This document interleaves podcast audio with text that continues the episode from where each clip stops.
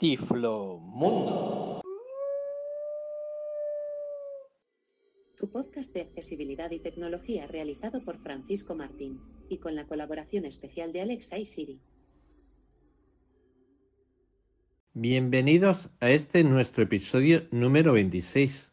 En él vamos a tratar los siguientes temas. Nueva estación de metro Gran Vía, aire acondicionado personal, baterías europeas, haciendo cumbre en el podio mundial, los veranos de la villa y curiosidades de Madrid. Accesibilidad. Ya han pasado más de mil días desde el 20 de agosto de 2018, cuando el último tren parara en la estación de metro de Gran Vía. Aquel lejano lunes día 20 comenzaban unas obras de remodelación y ampliación que iban a durar menos de un año pero que, Después de infinidad de eventualidades, hallazgos de restos arqueológicos incluidos, se han ido dilatando. Los viajeros podrán volver a utilizar la estación de Gran Vía el viernes 16 de julio.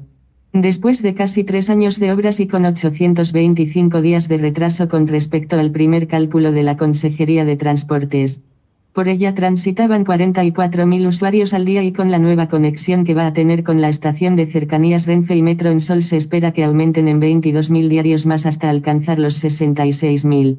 La entrada a la estación se hará por la reproducción del templete de Antonio Palacios que durante varias décadas fue la salida de la misma por la red de San Luis, y va a estar custodiada por dos leones, que son una réplica idéntica de los que hubo en su día, cuando se realizó la marquesina en 1920, las dos figuras están realizadas en granito, al igual que los originales, cada uno mide 1,60 metros.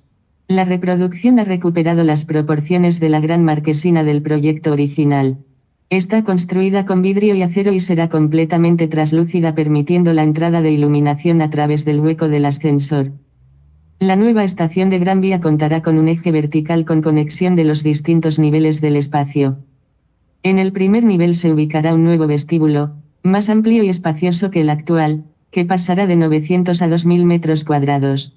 Y se podrá observar la restauración de cerámica del vestíbulo en el que se representa el templete de acceso, obra de Miguel Durán Loriga, que mide más de 2 metros de alto y casi seis y medio de ancho. En un segundo nivel intermedio, que será de paso, se incorporará una musealización con los restos arqueológicos aparecidos en las excavaciones, Además del antiguo escudo que se encontró durante los trabajos, se exhibirán otros pequeños objetos en una amplia vitrina, y se podrán contemplar in situ las antiguas escaleras de bajada a la estación, por las que pasaban los que preferían no abonar el coste del primer ascensor, que en 1919 era de pago. El tercer nivel será una conexión con la línea 5 y la galería de conexión con Renfe Cercanías Sol. Las instalaciones serán las más modernas de la red suburbana. En este sentido, se habilitarán 14 nuevas máquinas de venta de títulos de transporte, de nueva creación y un diseño muy futurista. Estos dispositivos cuentan con grandes pantallas de visualización, la posibilidad de realizar el pago de la operación sin contacto, mejoras en el diseño del interfaz, así como también de acceder al servicio de atención al cliente a través de videollamada. Los nuevos tornos de entrada tendrán un diseño pensado para ocupar menos espacio, con una interfaz más intuitiva y una pantalla que informará al usuario sobre la validación empleando gráficos y texto, además de iluminación con LEDs en las puertas, en el lector sin contacto y en el suelo para informar al viajero sobre el resultado de la validación. Aparte de todo esto, será un lugar más accesible que antes. Además de 13 nuevas escaleras mecánicas y 4 nuevos ascensores, los viajeros con movilidad reducida encontrarán dispositivos como sistemas de apertura fácil en puertas, tiras antideslizantes en escaleras fijas, etiquetas braille en los pasamanos, señalización de elementos de accesibilidad, pasamanos a doble altura, interfonos de comunicación adaptados, o pavimentos de tacto visual cerámico para facilitar sus desplazamientos. Los trabajos realizados suponen un cambio radical tanto en su arquitectura como en la implantación de nuevas instalaciones, convirtiéndose, gracias a los últimos avances tecnológicos, en la estación más moderna de Metro de Madrid. Un gran lavado de cara que ha supuesto una inversión de aproximadamente 11 millones de euros. Metro de Madrid encara un verano de cambios con la apertura de Gran Vía y cortes en las líneas 6, 7, 9 y 12. A ver si procuran que los usuarios tengamos los mínimos trastornos posibles y las hace muchísimo más accesibles. Una curiosidad del arquitecto Antonio Palacios es que fue el diseñador del propio rombo que sirve como logo al suburbano. También realizó el Palacio de Comunicaciones, el Instituto Cervantes, el edificio de Círculos de Bellas Artes, entre otros, todos ellos en Madrid. Y ya para finalizar, pedir a nuestros amigos de Metrociego la incorporación de la nueva estación de Gran Vía, para que nos sea mucho más fácil movernos por ese complejo de pasillos que han creado y no perdernos. A ver si lo tienen para cuando regresemos de nuestras vacaciones y nos faciliten nuestro trayecto. Muchísimas gracias. Tecnología. El Sony Reon Pocket es un aire acondicionado portátil que no tiene más objetivos que mantener fresca a la persona que lo lleva, centrándonos en las necesidades individuales en lugar de colectivas.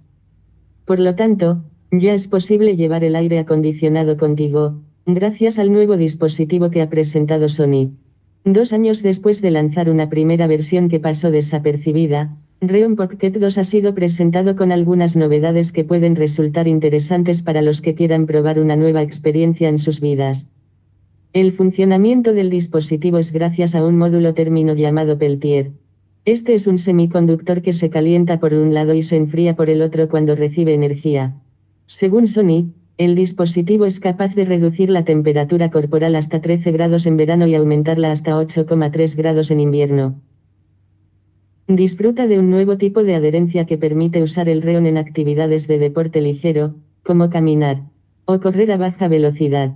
Este es un paso importante teniendo en cuenta que el anterior modelo solo se podía usar para los desplazamientos del día y poco más. La nueva versión tiene cuatro niveles de temperatura, el anterior tenía tres, y el material de la superficie térmica está hecho de acero inoxidable. Según la compañía, gracias a este nuevo material y al nuevo circuito de accionamiento, es posible aplicar más potencia al módulo térmico, lo que redunda en aproximadamente el doble de rendimiento endotérmico de los productos convencionales. Para su funcionamiento recurre a una batería interna, pero si necesitas aumentar su autonomía se puede conectar una batería externa a través del conector USB-C que incorpora. Por si te interesa usarlo cuando, por ejemplo, estás trabajando en un lugar que no hay aire acondicionado de los de siempre. Como habéis podido comprobar, se trata de la segunda generación de este tipo de dispositivo. En esta nueva versión es capaz de ofrecer hasta el doble de absorción del calor pero lo mejor de todo no es esto, sino que es más resistente al sudor. Y eso nos permite para que se pueda usar para hacer deportes ligeros como el golf o el senderismo. El control y ajustes de la temperatura se sigue haciendo a través de una aplicación de móvil muy sencilla y la tenemos tanto para Android como para Apple. Antes solo se podía utilizar con una serie de camisetas propietarias, pero el nuevo modelo se puede usar con cualquier ropa, ya que lleva un acople al cuello. Este se vende por separado y cuesta unos 11 euros al cambio. Al igual que la primera generación, este aire acondicionado portátil parece que se va a quedar en Japón y no llegará ni a Europa ni a España de manera oficial. Su precio haciendo el cambio es de unos 115 euros, por lo que no sería descabellado que en algún momento Sony se decidiera por traerlo a Occidente. La Comisión Europea quiere que para el 2025 todas las baterías de los coches fabricados en Europa estén diseñadas y creadas en Europa y no depender tanto de China y Corea, que supone casi un 90% de la producción mundial. Se van a necesitar muchas baterías en el futuro, tanto para coches como para autocares, como para casa, etc. Experiencias. Hoy con todos nosotros tenemos de nuevo a Javier Aguilar haciendo cumbre en el podium mundial. ¿Cómo estás, Javier? Pues muy bien, eh, encantadísimo, Paco, de, estar con vosotros otra vez. ¿Qué se siente a estar en lo más alto del podio?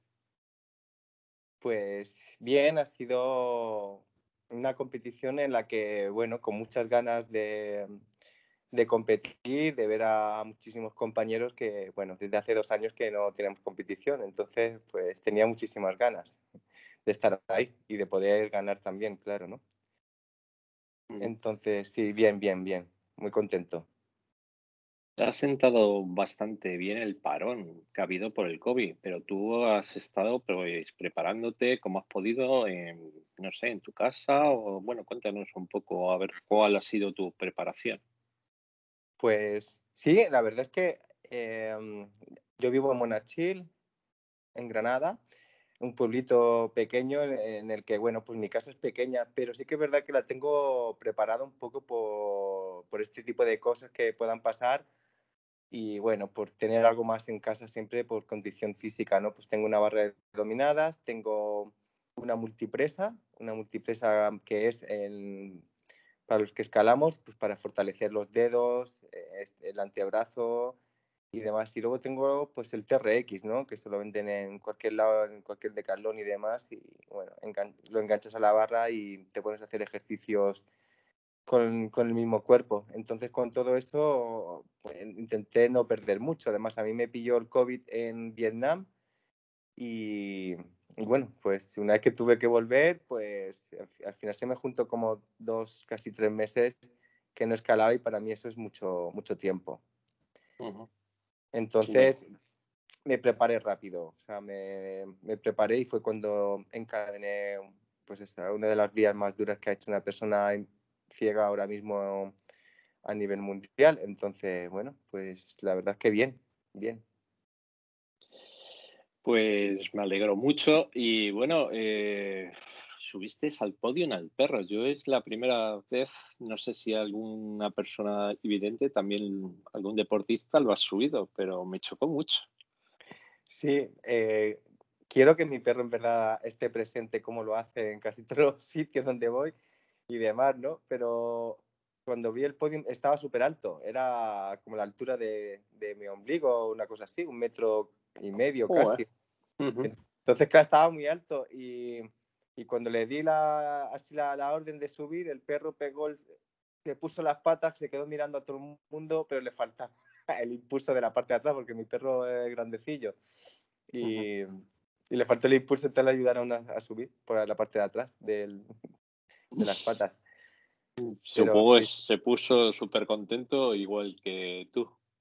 Sí, sí, él ve la alegría, ve, nota también la emoción a la gente, ¿no? Siente todo este tipo de sensaciones y, ahí lo demuestran luego, ¿no?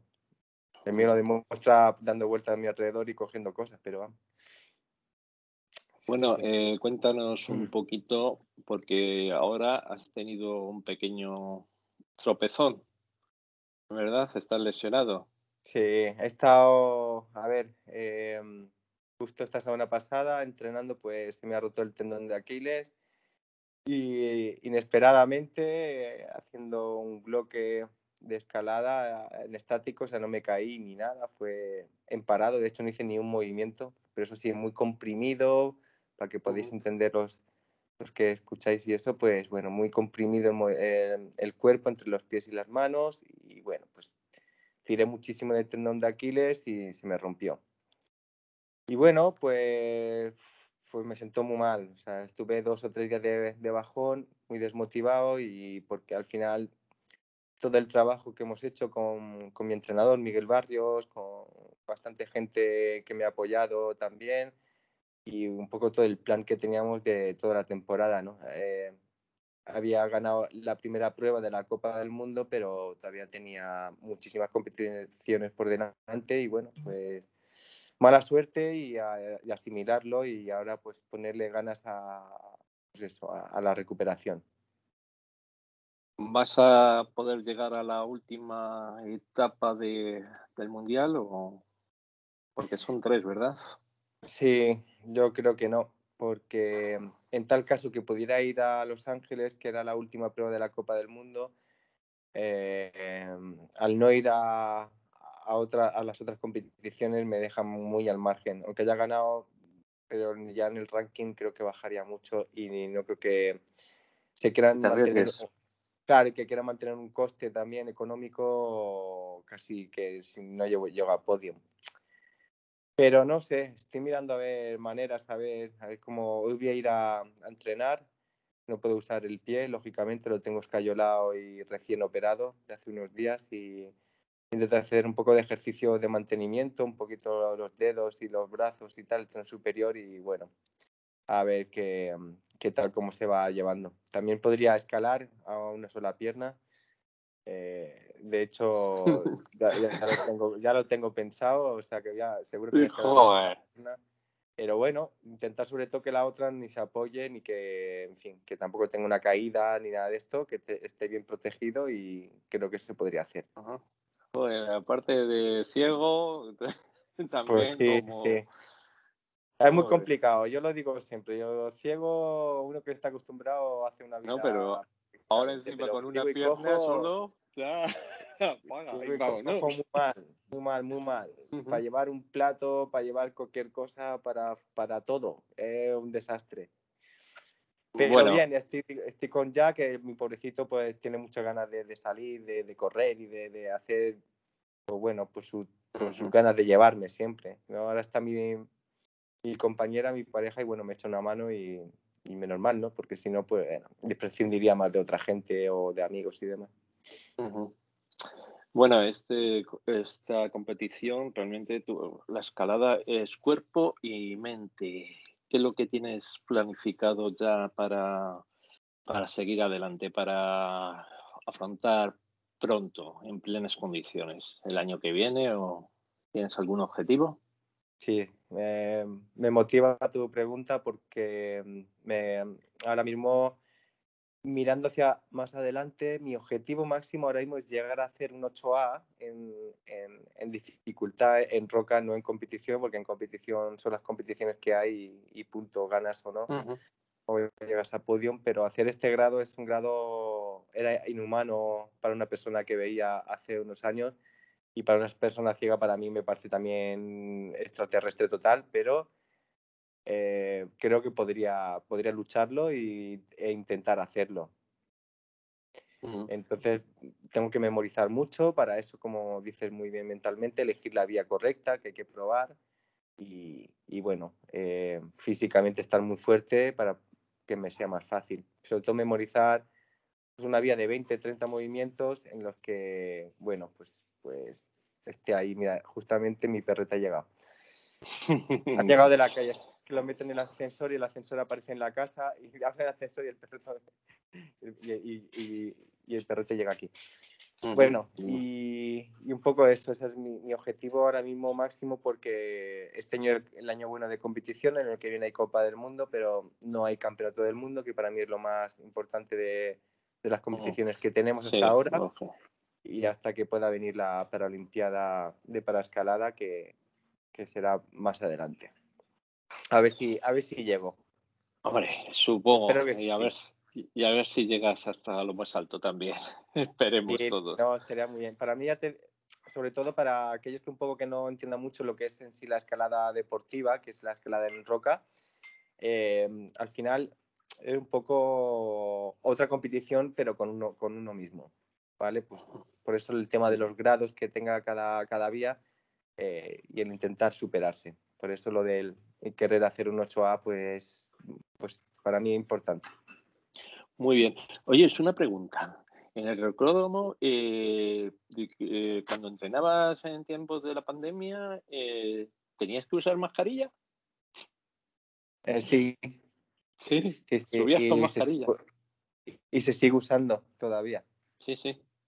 O sea, bueno, en la competición sí que no la quitamos, pero, pero entrenando sí, sí, sí. Con mascarilla y tal, porque, porque al final estás en un sitio a lo mejor eh, cerrado, suele ser cerrado, aunque, por ejemplo, pues bueno, tenemos suerte de que nuestro rocódromo, por ejemplo, en Granada, Ha sido de los pocos sitios que han cerrado porque mm, tiene bastante mm, mucha ventilación, es bastante areado y, tiene sistema de ventilaciones también. Muy bien. Pues nada, pues a ver si te recuperas lo antes posible y, eh, haces todos tus objetivos pendientes, ¿vale? Y, a ver si te vemos otra vez por aquí, por Tiflomundo. Pues Encantado, encantadísimo, encantadísimo, Paco. Chao, hasta luego. Adiós. Ocio. Hola, muy buenas, gente de Tiflomundo. ¿Qué tal estamos? Por aquí voy a hacer una pequeñísima recomendación de ocio, porque tenemos en Madrid una agenda cultural a rebosar. Así que si os queréis dar una vueltita por aquí, desde el día 6 de julio hasta el 29 de agosto tendréis actividades todas las que queráis. Podréis disfrutar de música, de teatro, de circo, de cine, de ballet, Podréis disfrutar de incluso exposiciones de cómics, zarzuela, la Orquesta Sinfónica del Ayuntamiento de Madrid. Bueno, es que no paramos, diversos grupos de música, música jazz, música pop, música reggaetón. Vamos, vamos, que no os lo podéis perder. E incluso como novedad este año han puesto una, pues una arquitectura súper gigante, hinchable, de muy grandes dimensiones en el Juan Carlos I. Así que no os lo perdáis. Podréis daros cita pues, en el Centro Cultural Conde Duque, donde podremos ver diferentes cantantes. Podréis daros cita también en el Palacio Fermín Núñez, donde habrá un buen desfile de moda. Podréis disfrutar de versiones de Calderón de la Barca. Podréis disfrutar por ahí de algún teatrito también de Alicia en el País de las Maravillas. Mm, también hay magia, mm, humor, o sea que es que mm, no os lo podéis perder. El programa es muy grande, entonces os recomiendo que em, os vayáis a www.veranosdelavilla.com y os descarguéis el programa con los días y los lugares donde tenéis que acudir. Y ahí podéis también comprar la entrada o bueno, o incluso donde se hacen los, los eventos os podéis dirigir a comprar las entradas. Y bueno, lo único que deseo es que lo paséis muy bien y un feliz verano. Besitos. Tu espacio. Curiosidades de Madrid. El refresco de antaño. Cuando no existían los frigoríficos ni los congeladores y el sol apretaba, los madrileños consumían la loja, una bebida hecha a base de agua y miel condimentada y que se servía entre nieve. En el siglo XIX existieron numerosas alojerías, alrededor de unas veinte, las cuales tenían como distintivo una bandera blanca con una franja roja. Y nos preguntaremos de dónde se sacaba la nieve en pleno verano. Pues de los pozos de nieve o neveros que estaban situados cerca de la actual glorieta de Bilbao, donde la nieve se traía desde la sierra de Guadarrama y se almacenaba en, los depósitos subterráneos. Madrid también tiene una estatua de la libertad. Es verdad, y se trata de una de las curiosidades de Madrid más sorprendentes. Madrid tiene una estatua de la libertad, creada por el escultor aragonés Ponciano Ponzano, el mismo que esculpió los leones del Congreso. La creó en 1853, es decir, unos 20 años antes de la de Frederick Auguste Bartholdi, que acabó siendo un regalo del gobierno francés a los Estados Unidos. La Estatua de la Libertad española es más pequeña, de unos dos metros de altura, y toda de mármol blanco. Para verla solo hay que entrar en el Panteón de Hombres Ilustres, uno de los museos más curiosos de la ciudad. ¿Por qué a los madrileños se les llama gatos? El motivo por el que nos llaman o nos llamamos a nosotros mismos gatos no es por la presencia masiva de felinos en la ciudad.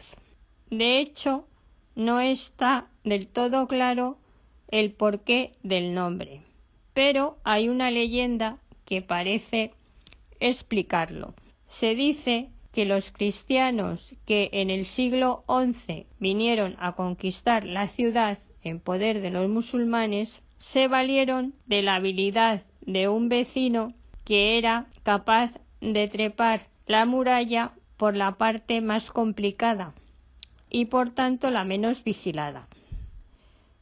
Tras silenciar a la guardia, el joven, apodado el gato, abrió las puertas de la ciudad y facilitó la conquista. La palabra gato cobró el significado de valiente y más tarde se asimiló con los nacidos en la villa. El muchacho adoptó la palabra gato en su apellido y de él se derivó un linaje duradero y conocido en toda la villa de Madrid. Simbología y significado de la bandera de la Comunidad de Madrid. La bandera de la Comunidad de Madrid es una de las banderas más representativas del panorama español. Existe, como la conocemos actualmente, desde el 23 de diciembre de 1983, fecha en la que se constituyó la Comunidad de Madrid. Está formada por siete estrellas de cinco puntas, que son las cinco provincias que rodean la Comunidad de Madrid, Ávila, Segovia, Guadalajara, Cuenca y Toledo. Las siete estrellas representan la constelación de la Osa Mayor sobre la Sierra del Guadarrama. Antes la bandera era de color verde y en el centro el escudo de las localidades más importantes de la provincia, bajo la corona real.